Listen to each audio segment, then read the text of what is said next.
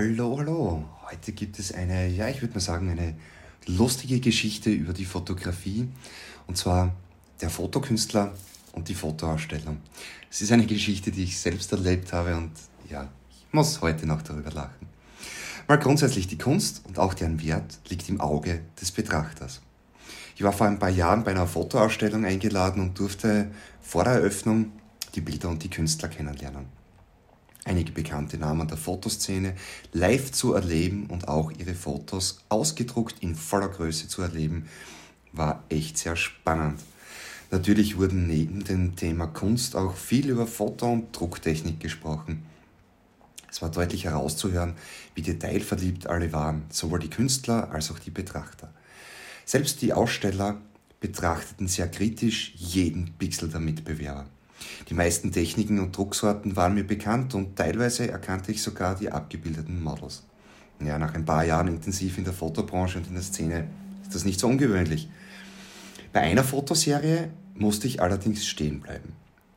Die Bilder waren sehr abstrakt und teilweise mit über einem Meter Kantenlänge auf Alu-D-Band gedruckt. Sehr teuer und sehr aufwendig.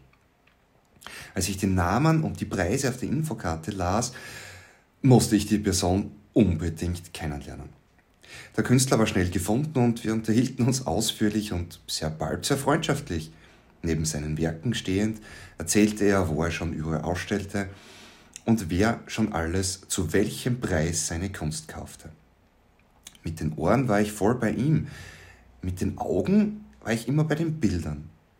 Durch sehr viele Jahre Erfahrung in der Bildbearbeitung wurde ich aus dem Ganzen nicht schlau. Ich musste ihn einfach fragen. Du, sag mal, mit welcher Kamera hast du die Fotos gemacht? Mir war eigentlich aufgrund des Pixelhaufen relativ klar, mit welcher Ausrüstung circa gearbeitet werden musste, um solche Ergebnisse zu bekommen. Nur bei seinen Werken ging das einfach nicht. Zuerst ging er gar nicht darauf ein. Doch als ich ihn ein zweites Mal fragte, kam eine Antwort und die hat mich fast umgehauen.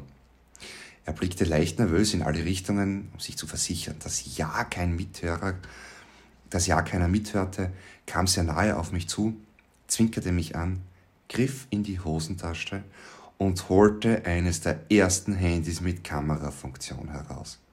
Er steckte es wieder ein und sagte dazu, dass es keine weitere Bearbeitung gibt, außer auf die Druckgröße hochzurechnen. Alle Fotos in der Ausstellung wurden über viele Stunden hinweg fotografiert und mit mindestens demselben Aufwand bearbeitet und retuschiert. Sein Shooting für die Ausstellung dauerte keine 10 Minuten und kam eins zu eins auf einer 640 x 480 Pixelkamera in den Druck. Aufgrund der niedrigen Auflösung, ja, der Farbverfälschung und der ja, altersbedingten Unschärfe entstand aus einem alten Handyfoto und seinem Motiv ein Kunstdruck für internationale Galerien. Solange es gefällt, dürfen die Leute auch Geld dafür bezahlen. Das Geld ist nicht der Wert eines technisch vielleicht schlechten Fotos, sondern das Know-how des Künstlers und seiner Kreativität. Mit seiner Geschichte dazu fand ich seine Werke sehr dem Preis entsprechend. Hätte ich mir ein Bild leisten können, hätte ich es mir tatsächlich gekauft. Mit jedem Gerät kannst du kreativ arbeiten und tolle Ergebnisse erzielen. Und jetzt denk mal nach. Hast du jemals einen Koch gefragt, welche Pfanne er verwendet, weil das Essen so lecker schmeckt? In diesem Sinne, bis zum nächsten Mal. Freue mich von dir zu hören, zu lesen. Bitte stelle Fragen, gib Feedback. Daumen hoch und Sternchen. So lang, bis zum nächsten Mal. Ciao,